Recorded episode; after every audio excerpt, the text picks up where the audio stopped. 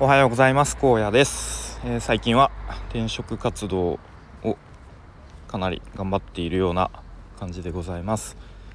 で、まあ、今日の話題は転職活動ではないんですけれども、まあ、ちょっとそういう企業に関する企業に関するというかえっ、ー、とまあ資金調達の手段についてみたいなことちょっと先日僕が学んだことをえー、忘れないためにアウトプットしてみたいと思います。で昨日の配信でと T さんという方と面談をしましたという話をしました。はい、で、まあ、T さんはもともと僕の大学のサークルの先輩でと今回転職活動する中でたまたま転職サイトからのこう大量のメールの中にその T さんがいておこれはあの T さんだなと思って、とまあ、連絡をしてですねで今 T さんは、えー、まあ、会社の代表取締役というポジションでもともとは転職エージェントもされていたっていうことで、えー、まあ、その辺のこう知識とか経験がすごく豊富な、えー、そんな方です。はい、で昨日の面談でと僕が今選考進んでいる会社さんちょっと T さん目線でこうどうですか？どうどうですかというかなんかあのちょっと懸念点とかあったりしますか？みたいなことを聞いたんですね。うん、で、まあ、実際にその場でホームページを画面共有で見てああなるほどねみたいないいいんじゃない？みたいなことを、えー、おっしゃっていて。でその中でこう資金調達はどうやらしてないみたいだねみたいなことをこう T さんが言っていてこうなのでこう多分自分たちの会社の中の事業で何か一つこう収益源というかそういうものがあってその収益を他の新規事業事業の開発とかに当ててるんじゃないかなみたいなことをおっしゃっていました。はいでまあここで資金調達っていうワードが出てきて僕は、全然こう知識がなかったのでいろいろと資金調達について聞いてで T さんもすごく分かりやすく丁寧に教えてくれました。でまあどうやら資金調達の手段としてざっくり2種類あるということでしたね。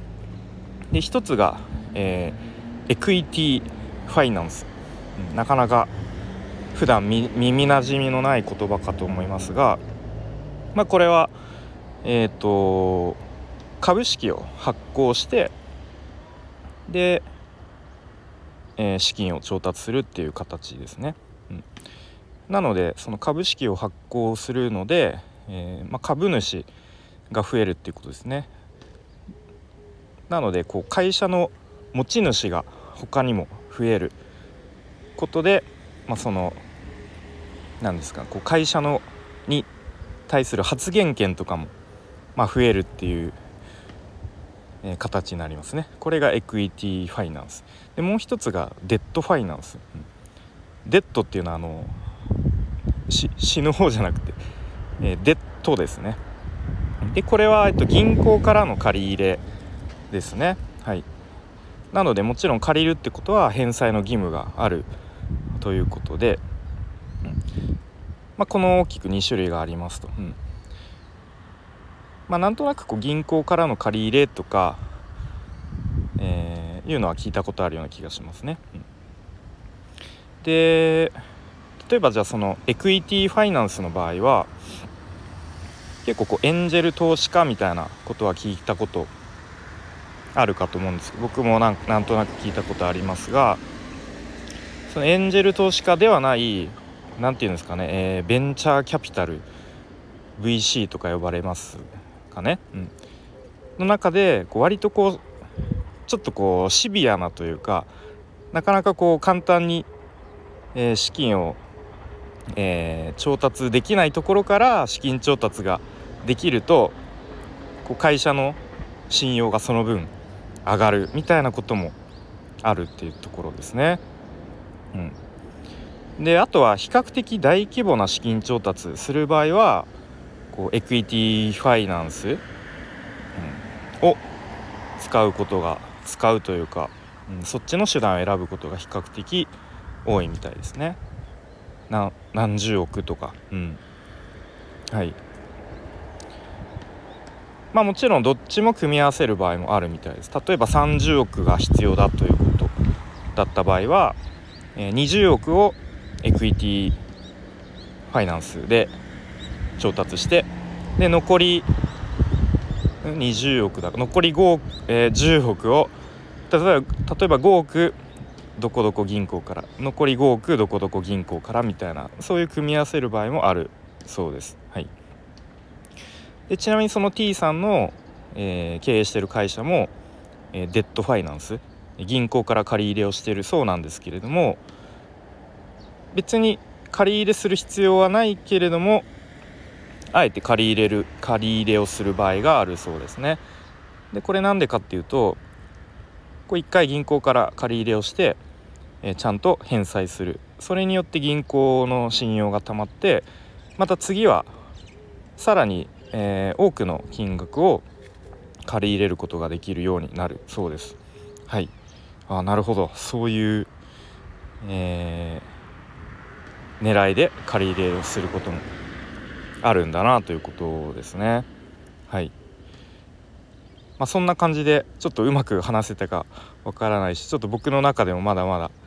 えー、知識が浅いんですけれども、まあ、なんとなくこう普段こうちょっとベンチャーとかスタートアップの企業が、えー、何億資金調達完了みたいなこうニュースとか見ると思うんですけれども、まあ、その資金調達の中身とかもちょっと知識があるとあなるほどこういう感じで資金調達をしたんだな。エクイティファイナンスデットファイナンス。エクイティは株式を発行ですね。なのであの簿記の世界でいうとエクイティは資本が増加するっていうことですね。多分。で一方デッドファイナンス銀行からの借り入れでいうと簿記の世界では負債が増加するこの辺が結構大きく違うのかなと思いましたが、えー、まあどっちがいい悪いではなくてどちらもそれぞれメリットデメリットがあるので、うん、その辺もこう使い分けているんだなということを改めて知りました。はいということで今日は企業の資金調達についてざっくり2種類あるんだなということを先日学んだのでそれをちょっとアウトプットしてみました。はいでこっからちょっと余談というか雑談なんですけど今日は、えー、小児の息子くんの小学校の運動会なのでこの後、えー、家族で応援に行きたいと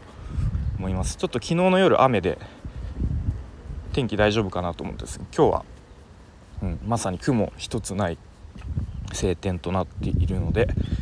えー、頑張って応援してしに行きたいと思います。それでは最後までお聴きいただきありがとうございました。荒野でした。バイバーイ。